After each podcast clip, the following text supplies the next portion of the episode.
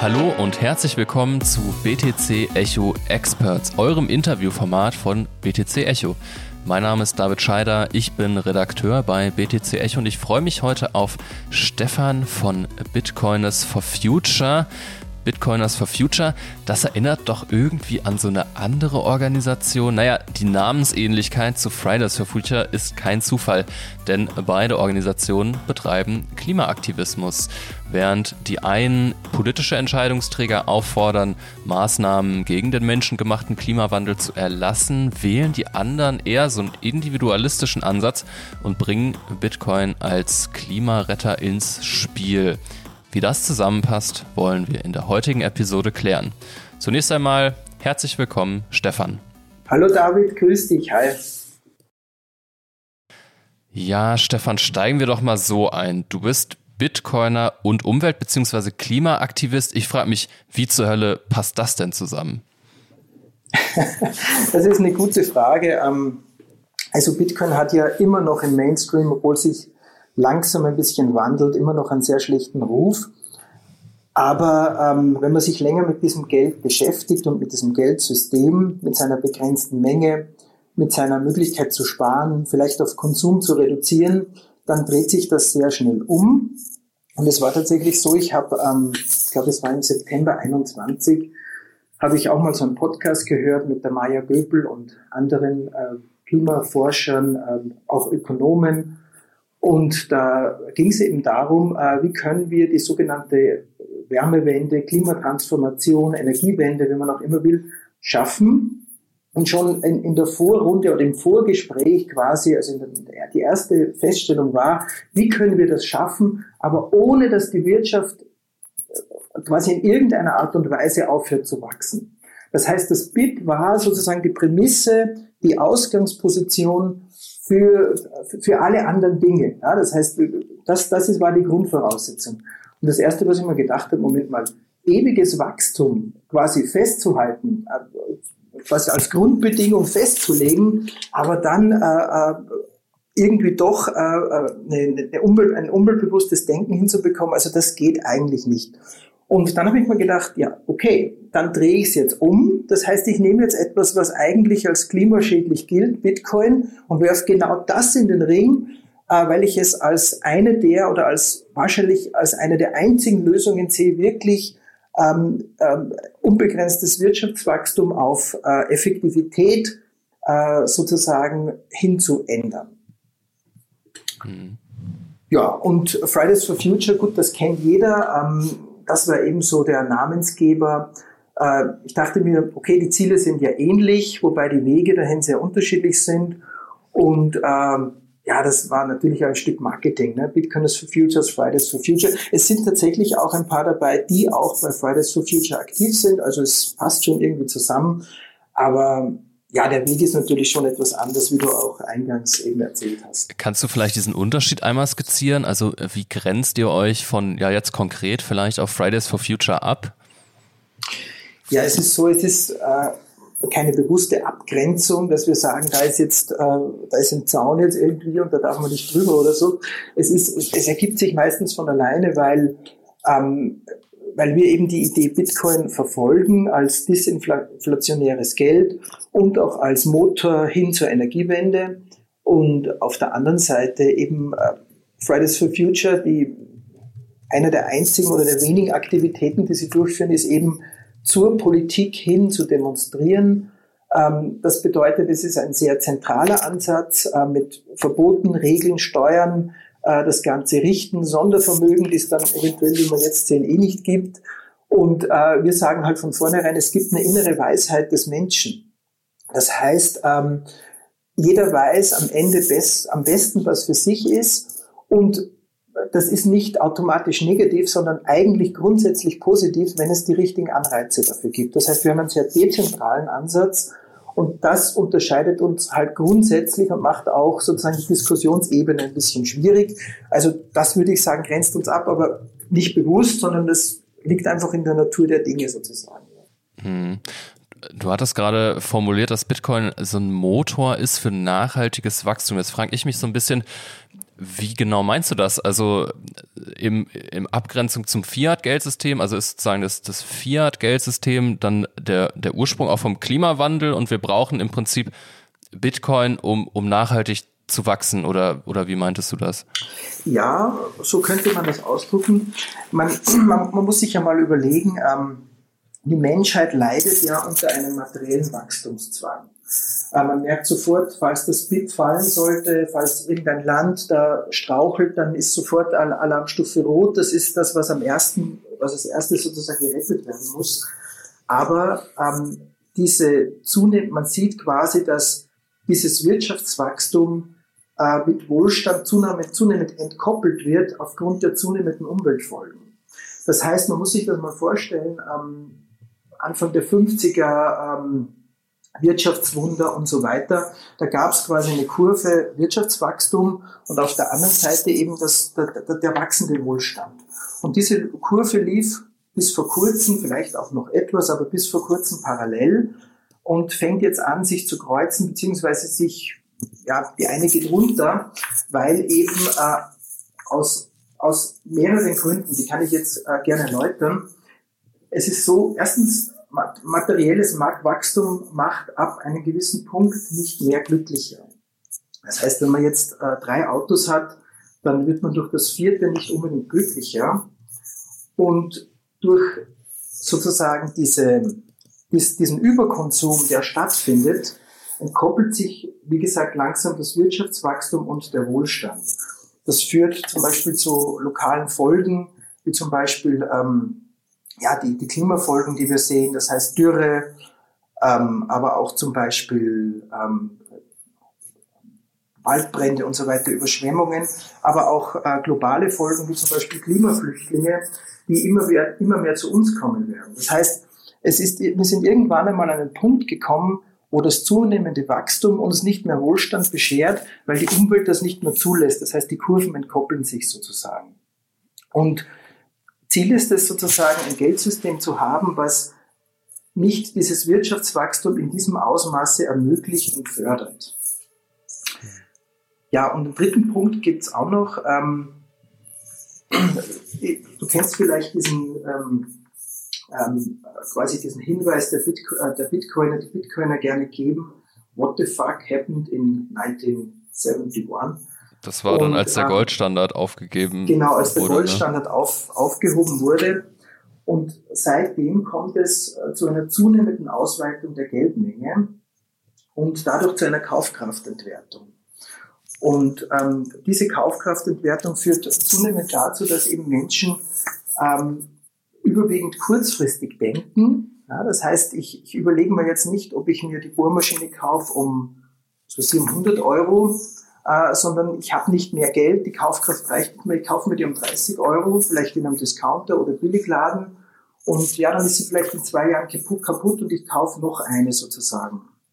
Das heißt, äh, der Konsum verlagert sich ähm, in die Gegenwart, da Fiat-Geld ja im Grunde heute mehr wert ist als morgen. Und Sparen lohnt sich sozusagen und Bitcoin stellt genau das Gegenteil dar. Das heißt, wir haben hier ein Geld, das mengenmäßig begrenzt ist, ähm, das bis zu einem gewissen Grad disinflationär ist, vielleicht sogar deflationär. Das heißt, ähm, das Ersparte behält an Wert. Das heißt, ich kann nachhaltiger handeln und die Industrie kann sich auch auf nachhaltigere Produkte einstellen. Das hört sich so ein bisschen auch nach äh, Degrowth an ähm, braucht es da wirklich Bitcoin oder ist es im Prinzip auch nur so eine, so eine Art, naja, verklausulierte Degrowth-Theorie, die so ein bisschen auf Bitcoin gemünzt ist? Also Bitcoin ist da schon so der zentrale Punkt, oder? Habe ich das richtig verstanden? Ja, ich meine, Geld ist ja, das kann man schon so sagen, ich meine, Geld ist ja der Motor der Welt, kann man sagen. Und die Frage ist, was, was, was reizt denn zu Degrowth an? Das heißt, was, was bringt den Menschen dazu, ähm, etwas nicht zu konsumieren oder etwas zu reparieren, was zu recyceln? Und ein starker Punkt ist eben, dass das Geld, was ich verdiene, auch äh, zukünftig mehr wert ist, als es jetzt ist. Äh, wobei man natürlich aufpassen muss, Degrowth hat ja immer so den Hang in Richtung, wir gehen alle in die Steinzeit oder so. Und das ist natürlich kompletter Quatsch. Ja? Also wenn ich jetzt äh, 100 Euro ähm, Bitcoin spare und mir nicht Textilien davon kaufe, sofern ich sie jetzt nicht wirklich dringend brauche, sondern wir gehen jetzt davon aus, wie bei den meisten von uns, Kleiderschrank ist voller Pullover, es ist eigentlich alles da. Das heißt, wenn ich die 100 Euro jetzt nicht in Pullover ausgebe, sondern in Bitcoin, dann, dann, dann schrumpfe ich ja nicht. Ja, ich gehe ja nicht in die Höhle zurück. Ja, oder nehmen wir mal das Beispiel Gesundheitssektor. Ja, also dieses Bitcoin-Mindset lässt sich ja auf ganz viele Dinge übertragen. Ähm, das, das, das, das, das Wirtschaftswachstum vom Gesundheitssektor hängt ja nicht von den Dingen ab, die uns gesund machen. Ja, zum Beispiel, wenn ich jetzt joggen gehe oder mich gesund ernähre, dann sinkt ähm, der Wirtschaftsfaktor Gesundheitssystem, äh, obwohl wir eigentlich alle gesünder werden. Das heißt, ähm, sozusagen, ähm, das BIP, das BIP, sozusagen das Bruttoinlandsprodukt, ist kein richtiger Parameter äh, zum Messen der Dinge, die uns wirklich wichtig sind. Das heißt, äh, Zufriedenheit, Glück, Wohlstand. Und darum ist es auch notwendig, dass dieser Parameter von einem äh, mehr, sage ich mal, Zufriedenheit, Zufriedenheitsparameter, wie auch immer, abgelöst wird und kein rein materieller ähm, Parameter bleibt. Mhm. Aber wie stellt man das an? Also ich meine, bis jetzt Bitcoin wirklich, also man muss ja davon ausgehen, dass es dann erst bei Hyper-Bitcoinisierung oder so zum Tragen kommt. Das ist aber, wenn überhaupt, noch ewig hin. Also wie, wie, wie macht ihr jetzt darauf aufmerksam oder wie machst du konkret darauf aufmerksam? Also irgendwie dein Kollege Oscar hatte sich mal 21 Tage vor die EZB gesetzt, ähm, ist eine coole Protestaktion, aber also was machst du persönlich, um dieses Thema zu pushen? Ja, also die Hyper-Bitcoinization, die äh, wird vermutlich noch ein bisschen dauern. Und äh, das ist auch nicht das A und O. Also von mir aus kann auch erstmal noch das Fiat-Geld weiter bestehen bleiben.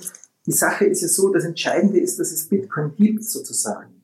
Es gibt Bitcoin und wir haben sozusagen das erste Mal in der Welt ein Asset, was absolut hart ist, was einen viel niedrigeren ähm, Ressourcen brauchenden Faktor hat als Gold zum Beispiel. Gold ist ja auch in gewisser Weise begrenzt, aber da weiß man auch nicht so genau, wie viel gibt's jetzt und so weiter. Ist schwer versendbar und so weiter. Das heißt, wir haben erstmal erstmal in der Welt den Traum der, der äh, österreichischen Ökonomen quasi erfüllt, dass es ein absolut hartes Asset gibt und dass es da ist. Das ist das Entscheidende. Aber wie du eben sagst, ähm, es reicht natürlich nicht, dass es da ist. Es sollte natürlich auch wahrgenommen werden und genutzt werden. Und dafür gibt's uns, dafür ähm, ja, sind wir zum Beispiel im Podcast, ähm, wir haben einen Flyer geschrieben, wir sind auf Twitter aktiv, also X jetzt, ne? Und äh, ja, wir waren auf der Klima Klimademo in Innsbruck im Rahmen der BPC 23 und ja, ähm, versuchen halt auf allen Kanälen auch mit Umweltaktivisten, ähm, mit Klimaforschern zu sprechen, zu schreiben, äh, ich hatte mal schon Kontakt mit der Maja Göpel zum Beispiel, Professor Ramsdorf, Stefan Ramsdorf, wenn, was sagt, der was sagt. Aber es ist, ähm, ja, wie ich sage, ich kann jetzt nicht sagen, dass, dass, dass das jetzt schon in allen Köpfen drin ist, aber ähm, wenn, ich, wenn ich mir das jetzt so anschaue, auf der Klimademo, da waren ungefähr 800 Klimademonstranten, drei waren dann beim Vortrag und einer hat sich aktiv für Bitcoin interessiert.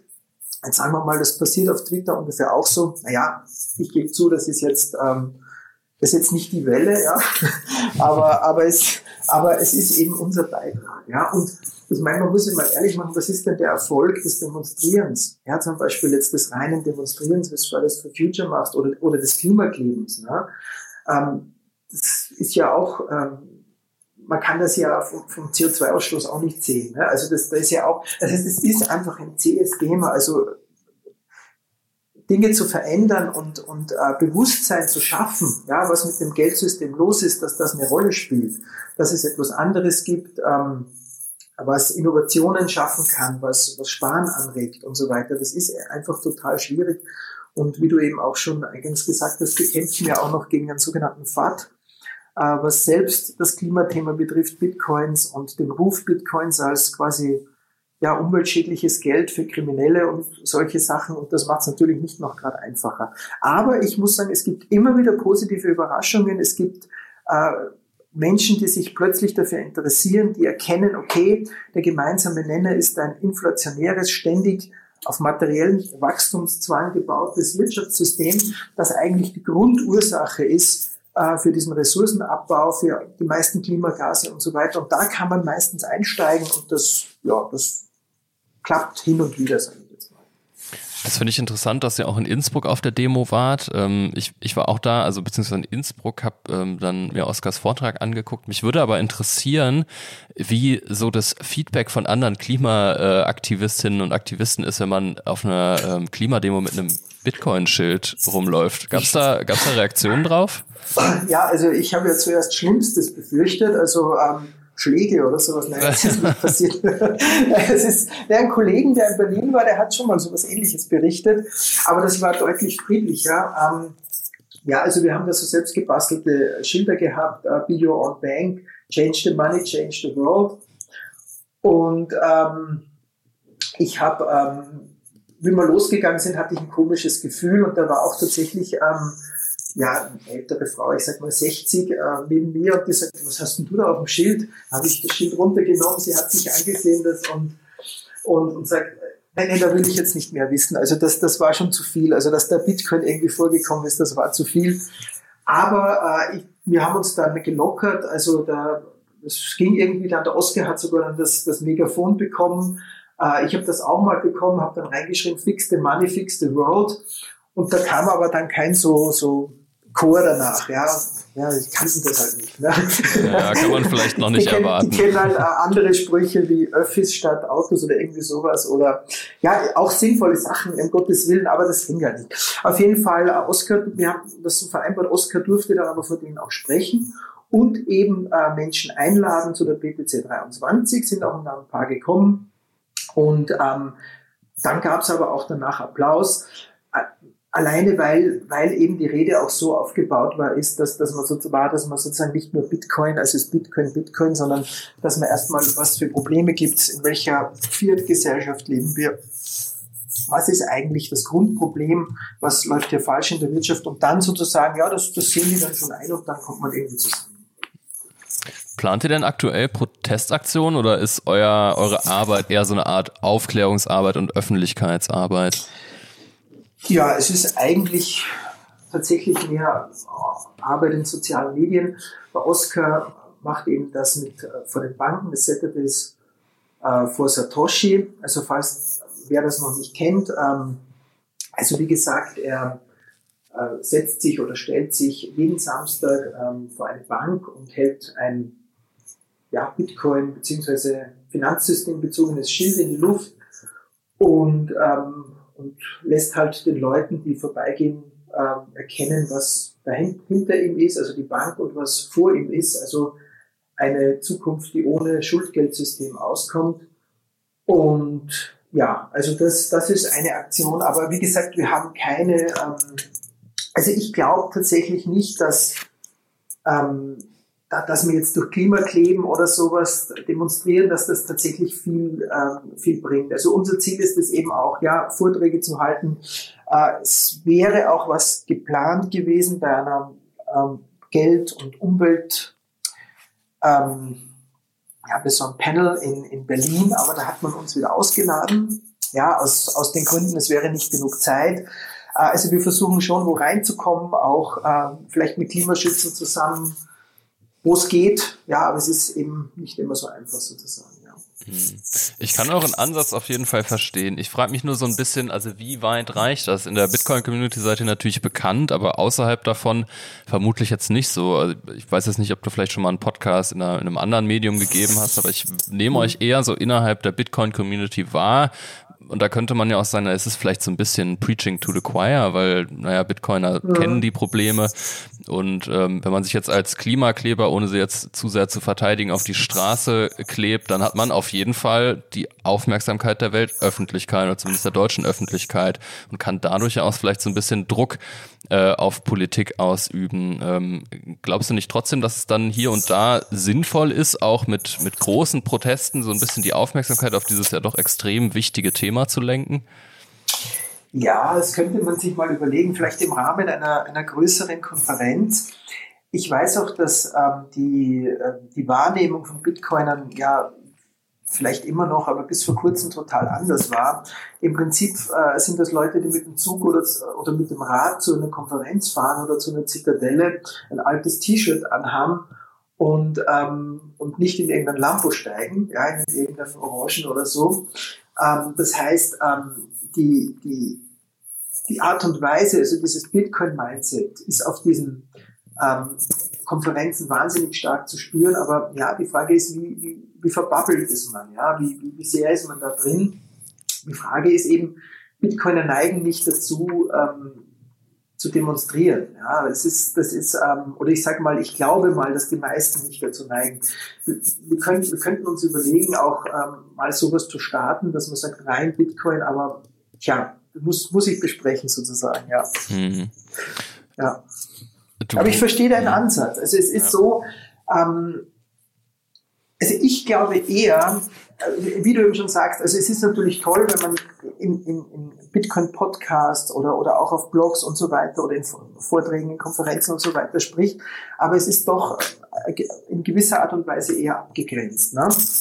Äh, besser wäre es, und das versuchen wir ja auch, sozusagen Bitcoin in, in, in Klimakonferenzen, in, in, in dieses Klima-Mindset hineinzubringen. Und das ist das, wo ich jetzt da ein bisschen dran arbeite, ähm, Blue Sky zum Beispiel und so weiter. Und ich, ich habe fast das Gefühl, dass da, dass man da mehr erreichen kann. Also über diese sozialen Medien und ja, einfach sich da einklinken. Ja.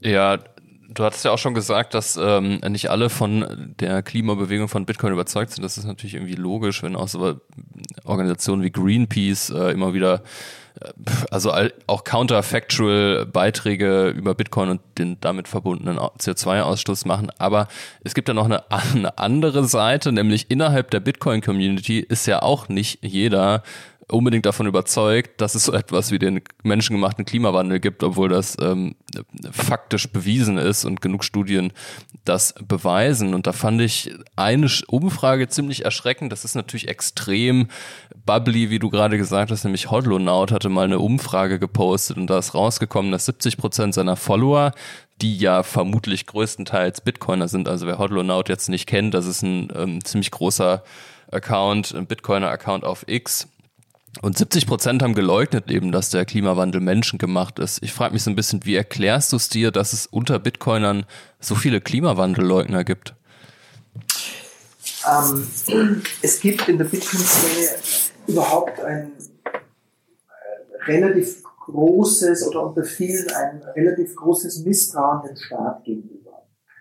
Ähm, jetzt kommt natürlich, ähm, jetzt wissen die meisten Bitcoiner natürlich nicht, dass äh, diese, diese dieses Klimabewusstsein, also dieser Klimaaktivismus ja ganz unabhängig vom Staat gestartet hat. Ja, also Klimaaktivisten mussten ja jahrzehntelang, äh, wie gesagt, von Betteln bis Demonstrieren etc., damit sich in der Politik überhaupt was ändert. Ja, ich kann auch nachher nochmal darauf eingehen, wie viel äh, fossile Subventionen es heutzutage in Deutschland und weltweit immer noch gibt. Also das glaubt man einfach nicht. Also es ist nicht so, dass die Regierung, dass da irgendwen in der Regierung gibt, der sagt, ähm, äh, wir müssen jetzt unbedingt da die Leute ähm, durch einen Schwachsinn, ja, durch ein Spurengas irgendwie dazu bringen, dass die äh, ärmer werden und dass die alle Ölheizungen oder was weiß ich auch immer raushauen oder nicht mehr mit dem Auto fahren. Das ist, das, das kommt nicht von oben. Das ist genauso eine Graswurzelbewegung wie Bitcoin. Und das ist eigentlich auch das, was ich immer, was ich auch unter anderem als großes verbindendes Element eigentlich sehe.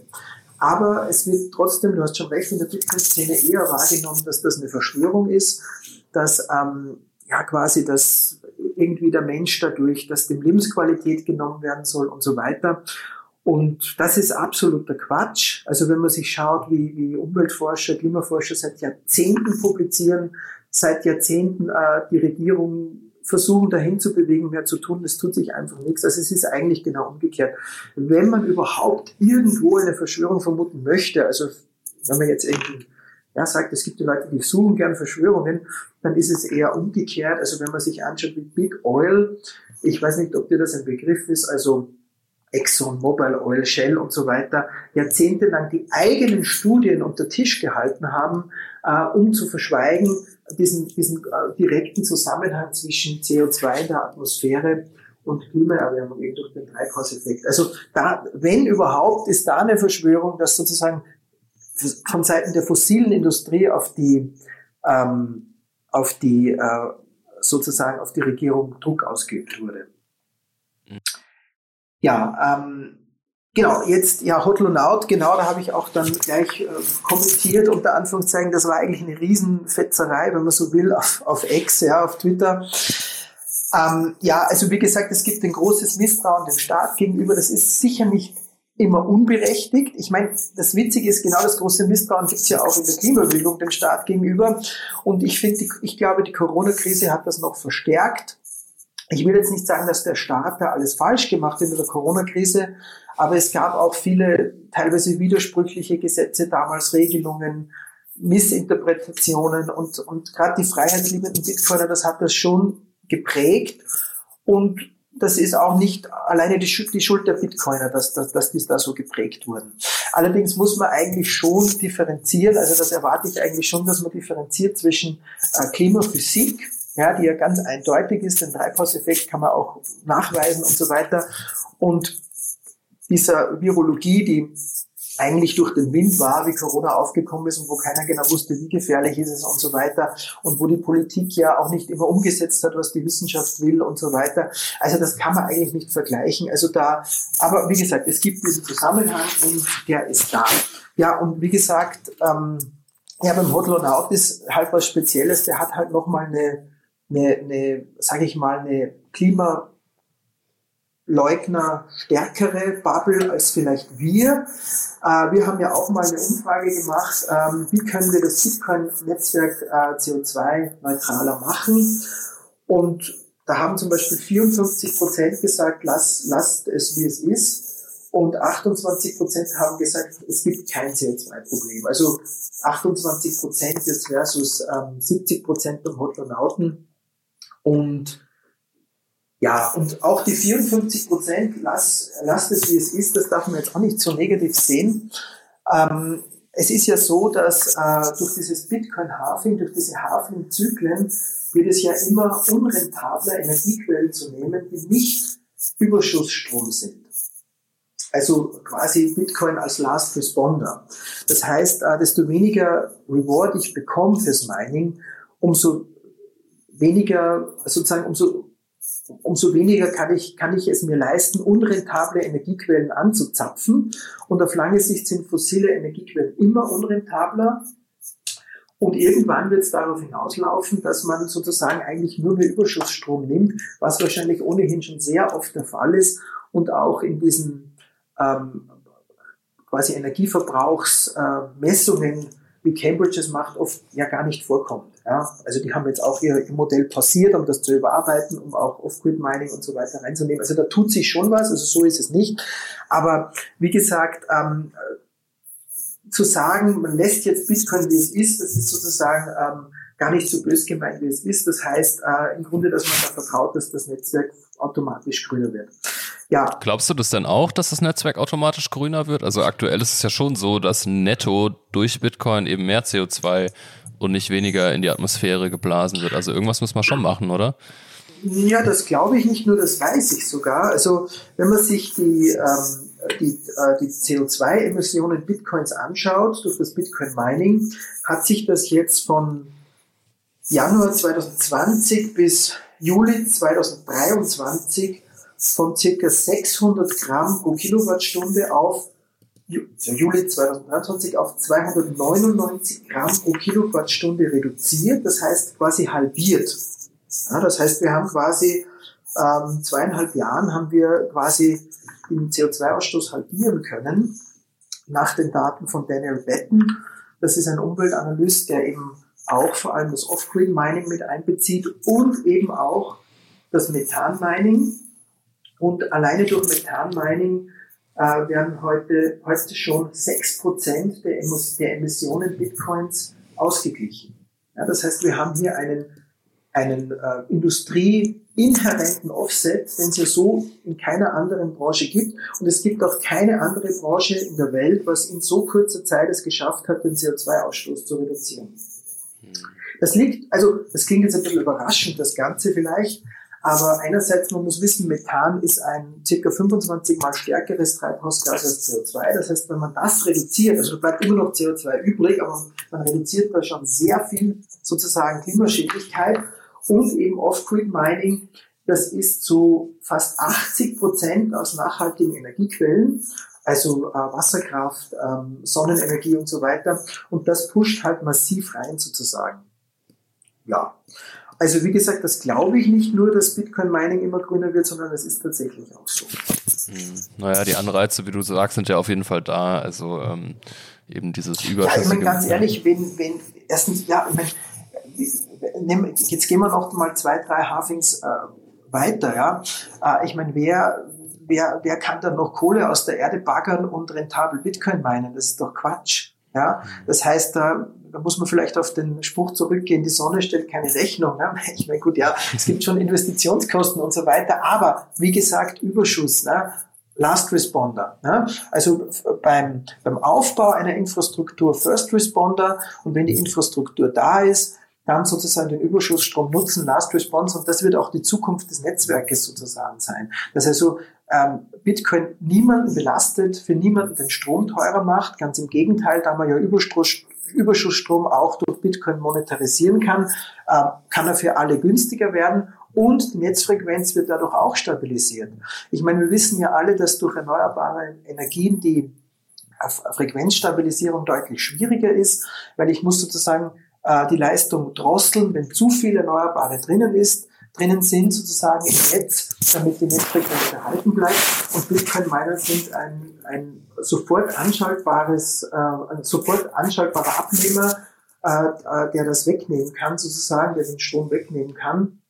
Das heißt, man hat hier ein Element, was die Energiewende auf vielfältige Weise unterstützt und sozusagen noch das äh, härteste Geldsystem der Welt äh, ja, fundamentiert, also stützt, stärkt sozusagen. Ähm, ja, also ich denke, dein Punkt ist da ist ist darüber gekommen.